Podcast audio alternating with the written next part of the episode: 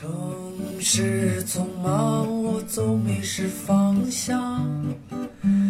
路上行人神色慌张，我内心冰凉。欢迎来到新的一期《Blow Your Mind》职场系列。大家好，我是峰哥。我是简丽丽。你美丽微笑，的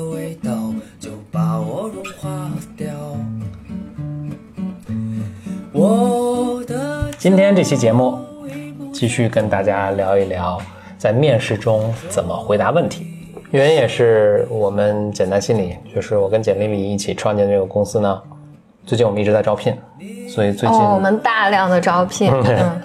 所以我们最近面试的这个频率是非常的高，又观察到了一些这个面试中的问题，所以跟大家做一个分享。在分享之前，我先回答一位听众的来信，他的邮件大致的意思是他毕业之后现在工作不久，人生的第一份工作嘛，但他觉得呢，他这个第一份工作不太好，能够接触到的这个周围的人的水平啊，以及他他判断的继续发展的空间呢，没有他想象那么高，所以他为此呢相当的焦虑，因为他听说就第一份工作对你今后一生的影响都是非常大的，所以他来信呢想问问可以怎么办。我也听说过这种说法，就是你人生找到第一份工作，其实对你后面的影响是很大的。呃，我曾经看过这样的研究，就说你第一份工作的这个收入好像直接会影响到哪怕二十年之后你的这个跟同龄人相比的这个收入的一个水平。嗯，我更年轻的时候呢，也会对这种说法，我觉得更受它的影响。但我现在其实想法变了，我现在觉得他的这个这些研究啊，或这种跟踪性的这种调研，其实他犯了一个错误，是他把因果关系搞混了。嗯嗯，就是你毕业的时候能够找到更好工作的那些人，我觉得都是那些可能本来也比较聪明，本来也比较要强，本来也就对自己人生有很好规划的这些人。嗯嗯，所以他在学生时代的时候，他就做出比较长远的规划，并且及早就在准备。可能比如大家大一大二的时候还在玩儿的时候，他其实就开始做这些相应的准备了。所以等到他毕业的时候，就拿到了更好的工作。又过之后十年二十年之后，他继续呃拿到更好的工作，或者有更高的一个收入，或者有一个更为人尊重的一个位置，或者有更大的影响力。其实并不是因为他第一份工作，而是因为他在之后的十年二十年。继续持续的一贯的他的那种做法，自律性特别强啊，然后有比较长远的一个规划呀，等等，这是他导致他成功的原因，而并不是因为他第一份工作啊。嗯嗯，所以你现在处在这个这个位置，假设啊，这个工作确实不是不是那么令人满意，我的建议是，你可以想一想，就你现在的工作令你不满意，是因为可能就是运气不好，嗯，还是说？其实你在之前的，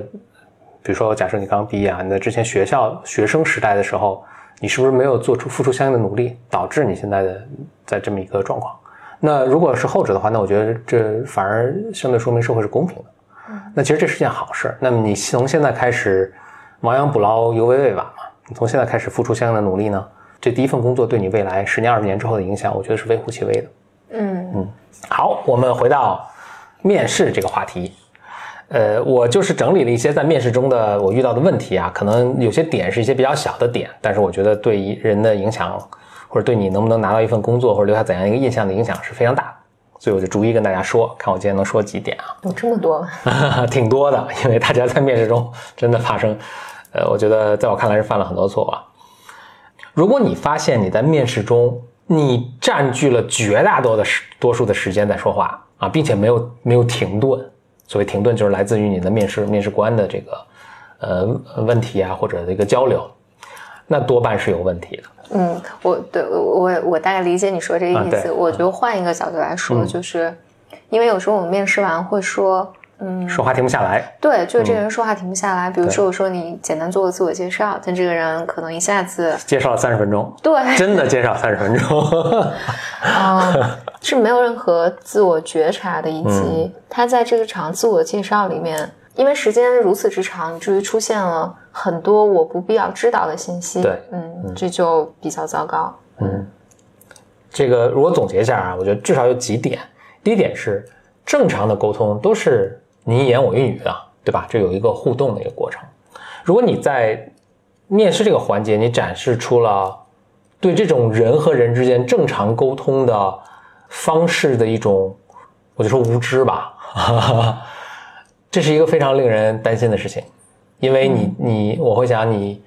那你进来工作的时候，你跟同事的沟通会是怎样，或者你跟客户的沟通会是怎么样，或者你跟我们用户的沟通会是怎么样？嗯，就如果你没有这种自我觉察、觉察，或者你其实你在表象向对方传送的一个信息是我不是一个好的沟通者，嗯，哦，那这个当然不是一个加分的事情。对，但但我觉得有的时候是你在面试的时候，你非常的紧张，嗯，嗯，有的时候是真的是，我我觉得紧张也是一样的道理，那就是你去见客户，你可能也挺紧张，这并不是一个好的借口，就是那这就是个很紧张的事儿，就是需要你在紧张的情况下，仍然能够相对正常的进行交流。我我这个说的是有点苛刻，但我觉得这真的不是一个特别苛刻的一个特别过分的一个要求，这可能就是你要成为一个社会人所具备的。有时候我真的特别紧张，但我还是要 the show must go on，你知道吗？这个这个交流还是必须继续的。第一点是这个了，那第二点我觉得就更实际的一点就是，你说了那么半天，你也不知道你说的这个信息别人是是别人想听的还是不想听，所以你要给对方一个反馈的一个机会。嗯啊、比如说这一点我想了解更多，或者这个对我完全没有帮助。嗯，那怎么那怎么怎么在面试中给面试官一个机会呢？我天，我觉得这是一个如此基本的问题，是不是要咱们？我就就我是这么说，你就像一个正常人一样沟通就可以啊。你有眼神的交流，当对方想要，当对方想要打断你打断你的时候，其实他是会事先有些动作的，他会身体有些动作，眼神会有动作，你捕捉到这个。你说哦，你好像还要说了，你就就完了。我觉得这都不用这么机械，你就可以，就我觉得我我我我觉得交流是一个需要需要这么教我我手把手教的一个事情。我觉得我能给一个抓手，就是、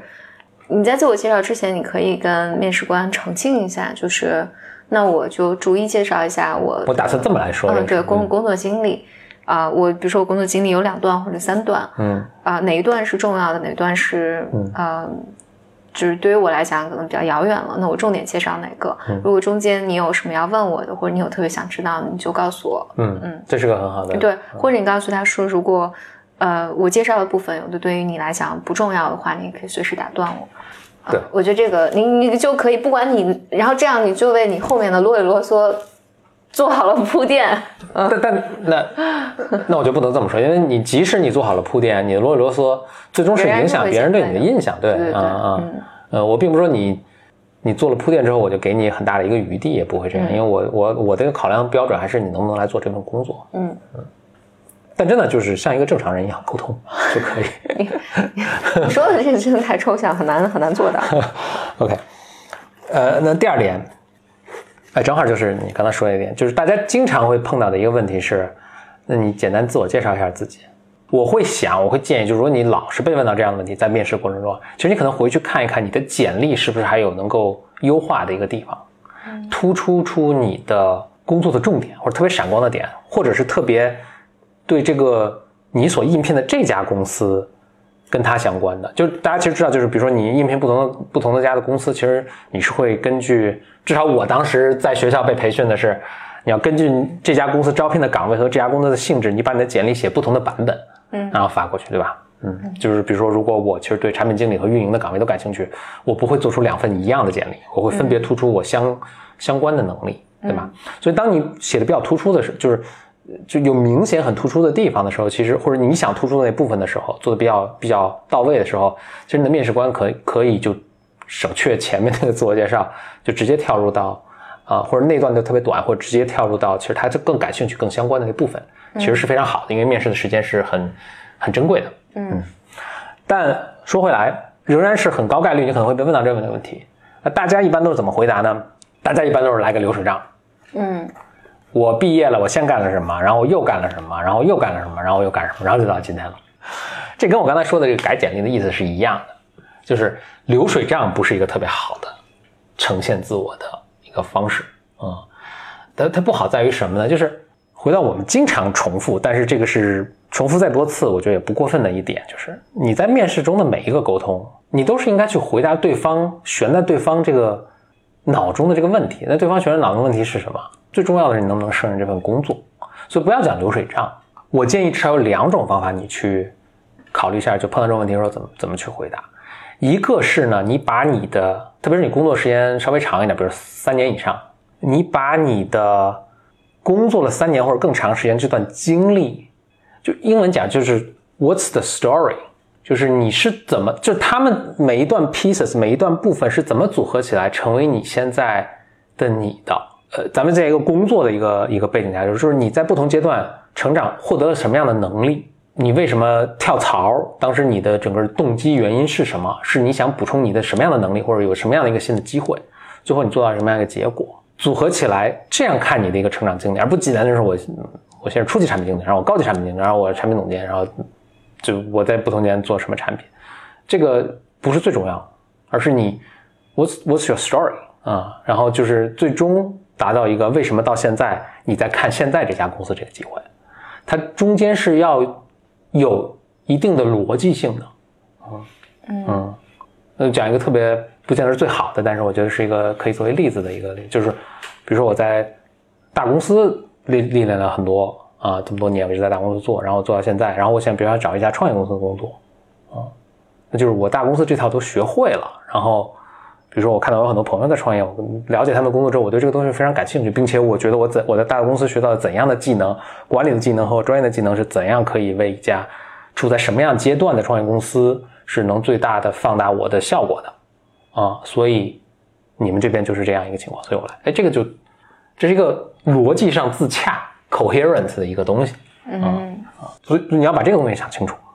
当然，我觉得可能很多人有有些人很多人的问题就是。他的整个职业的发展其实就是不自洽，嗯，或者我觉得你刚才说那个是更适合于更高级的高级的人，嗯，就是相对高级别的人，所以他来你的公司的时候，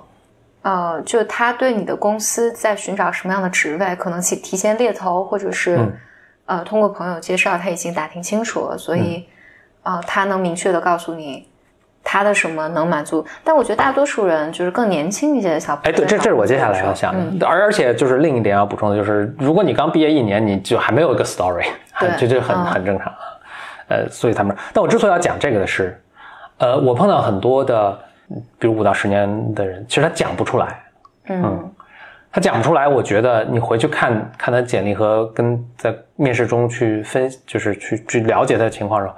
他讲不出来，是因为他的工作经历就是没有什么逻辑的自洽性的，嗯，这个其实是非常非常减分的啊，我觉得啊，就不仅仅是说我在面试中我不能讲这么一个故事，而是你确实没有这个逻辑性的时候，你的这个技能的搭建也是混乱的啊，所以其实等到你突然发现自己工作了，比如七年了、十年了，你其实发现你并没有一个特别合适的岗位去去让你发挥你的作用，嗯。就这就是这些问题，所以当你在听这个节目的时候，我猜你可能，呃，可能是学生或者刚毕业工作个两三年，你可能面临你第一次跳槽，啊，或者要做这个选择，就不要胡跳啊，不要胡跳，你要想清楚这个，不要胡跳，你要想清楚，比如说，可能五年之后，有人会问到你现在做这个决定是怎么做的，你是怎么做的？嗯，如果你的工作就是不断的去。这个英文有句成语叫 “the next shiny thing”，你就不断的追随下一个闪光的东西的话，五年之后你就会发现你的这个路径就是特别混乱，你不知道自己要什么。就比如说，我们现在真的看好多这样简历，来自币圈的各种倒闭了的公司的简历，那就是我觉得他的行动也证明，就是他其实比较追随这个下一个 shiny thing 的一个东西。嗯，就追追风口呗，对，盲目追风口啊，这是一个非常高风险的一个一个事情。嗯嗯，还有另一个角，这是刚第一个角度，就是你你想想你的整个经历是怎么样一个一个故事结构 啊？怎么说？另一个角度去回答这个，比如说这个问题，就是你介绍一下自己。这可能回到简历刚才说的那个那个方法，就是你先你先想一下，可能你不该当时想啊，你去面试之前就该想，就是这家公司在招什么样一个岗位啊？然后他们大概需要怎样的人？这家公司背景是什么？所以他们会对我什么样的经历特别感兴趣？你就着重讲这几个点段了，并且你在讲的时候，回到刚才说第一点，你要你要跟对方有一个沟通，你这是不是对方感兴趣的？不见得是言语告诉你，从对方眼神中你也可以看出来，呃，或者你讲到哪一点，你会发现对方特别有什么特别想问的，嗯，你就沿着那个方向继续多讲，嗯嗯，其实他是对方在给你很多很重要的信息。他感兴趣的是什么，意味着就是这个工作可能更多的工作内容是什么。其实这对你也很有用。如果这正好这个东西不是你擅长的，你也得自己好权衡一下，对吧？嗯，所以你就以你你在回答这个问题之前，以你对这个岗位的一个判断，洞察你自己的经历是哪些是最相关的，你就着重去讲这几点就完了。哎，我想提供一个不同的思路，就是因为你你举举个例子，我在找一个用户增长的岗位，嗯。其实因为别家公司做用户增长，可能和我们公司做用户增长是不一样的，嗯。所以我觉得有的时候，呃，一个年轻人来求职的时候，嗯，猜测对方想要什么其实是困难的。是如果你提前，比如通过猎头或者什么，你已经非常清楚这家公司要什么，那我觉得你突出这个没问题。但是如果你没有的话，那我觉得就你不知道这家公司在招什么的时候，嗯我会建议你了解和总结你自己最擅长的是什么。OK，在过去这是个很好，就是因为，呃，因为我觉得这这时候你是在，呃，向对方传递一个信号，就是，呃，我是聪明的，我是能干的，我知道我自己在做什么，然后这是我擅长的部分，我是为为什么我擅长这部分。当然，你可以再再反过去问，啊、对方那不知道这些是不是你们现在寻找的人所需的技能？就即便你你不适合这个坑，嗯如果你能非常清楚的表达，而且讲出你之前工作中非常能干的部分，人才们是不愿意留呢。是那对方可能就想办法给你挖个坑。对，就，我觉得这是非常非常有可能，或者是短期内没有，那我会记住你，就是当我没有需要的时候，我肯定会来找你。嗯。还有回到你刚才说，就第一个问题，就是一上来就让你做自我介绍。嗯，我其实是每次面试一上来都会让对方做自我介绍。嗯这个原因是，我觉得这是我第一次了解他的机会，嗯就是他的简历我已经看了，但他怎么开口来说介绍自己就很重要。是嗯，他怎么开口介绍自己，对于我来讲传递很多很多信息。就比如说一个，就刚开始我们举例子，说话停不下来就是嗯说话停不下来，然后就开始说到他姑姑、他姥爷什么。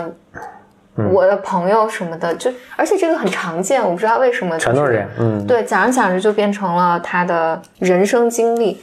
就每当这个出现的时候，一般在我的心里就觉得不行了，因是为嗯这个不 professional 嘛，就是这是一个面试。对，就别讲无关的。另外就是别讲简历上已经有的，就别把简就很多人的也是就把简历做重复一遍。那我其实已经读过你简历了，我我想我了解的并不是嗯你把简历再重复一遍，嗯，对这就甚至有点像有些人做 presentation 就读 PPT 那种感觉。对，我说那我为什么要来？你把 PPT 给我，我就我自己读一遍就完了。对，就是你给一些重点，而这个是能提前准备的。嗯嗯，哦，咱们时间也也差不多了，呃我就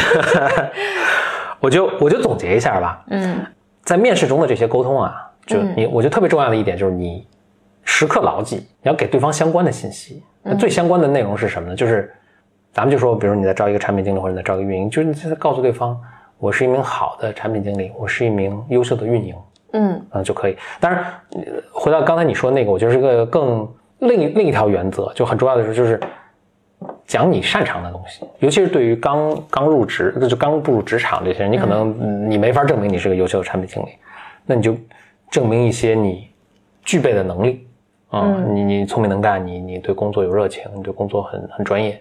啊就 OK。对，而而且有时候这个是是依靠，嗯、不一定是因为你如果你工作经历如此之短的话，我觉得你你可以讲一些你之前实习或者你自己做了一些什么，就是你的是业余爱好，我觉得都是可以的。说我我英语学得特棒，我自己翻译了《哈利波特》，啊，那也行，哦，这可以啊，对吧？啊，就就真的是我反复说这话，牢记这一点，就是我说的每一句话，我在告诉对方我是怎样一个人。嗯有时候我说的对方说的话是在告诉对方我是个很聪明的人，我是个很负责的人。有时候你说的话是在告诉对方我不会跟人沟通啊，嗯所以要清楚的有这个判断。嗯，然后另外我再做做一个建议，就是今天没有来及细说啊，我觉得大家在谈论自己做事情的时候，要有要特别能 zoom in，还能 zoom out。我说什么呢？这一个什么意思？就是你既能 zoom out，就说我有个方法论，我特别宏观的说这个，就是这个东西应该这么这么做，就是你你说的其实就是既要宏观又要微观，就要微观微观要微观到有细节，特别特别细节。活动的，我这次做这次线上活动的的标题为什么我这么写？嗯嗯，这是细节。到宏观上，哇，现在做用户增长的什么几种方法论，有这么几套几种方法，哪种好哪种不好，适合什么样的场景。嗯，我们当时为什么选择了这个方法去做？踩的坑是什么？特别宏观的方法论到非常细节的执行，要能游刃有余的游走在这两个极端之上啊，那你就很厉害。而且其实你踩了什么坑这件事情挺重要的，就是就意味着你做过的事情，有成功的经验当然好，没有的话，我觉得那些失败经验都是重要的。嗯。然后最后就是大家想一想，呃，如果你有一定工作经验，回想自己的最近这几年；没有的话，你想想自己未来的这未来的自己。我觉得其实特别鲜明的，就是比如大家都工作了五年或者都工作了八年，有些人就有特别清晰的一个沉淀，说上五分钟你就立刻能知道坐在你对面跟你聊的这个人是知道他自己在做什么，是特别有方法的一个人。然后另外呢，有大多数人很遗憾是大多数的情况就是你很快就知道这个人就是一个。按部就班做了自己被告知的一些事情，然后一步步成长到今天的那么一个人啊，嗯，呃，所以你要想想你是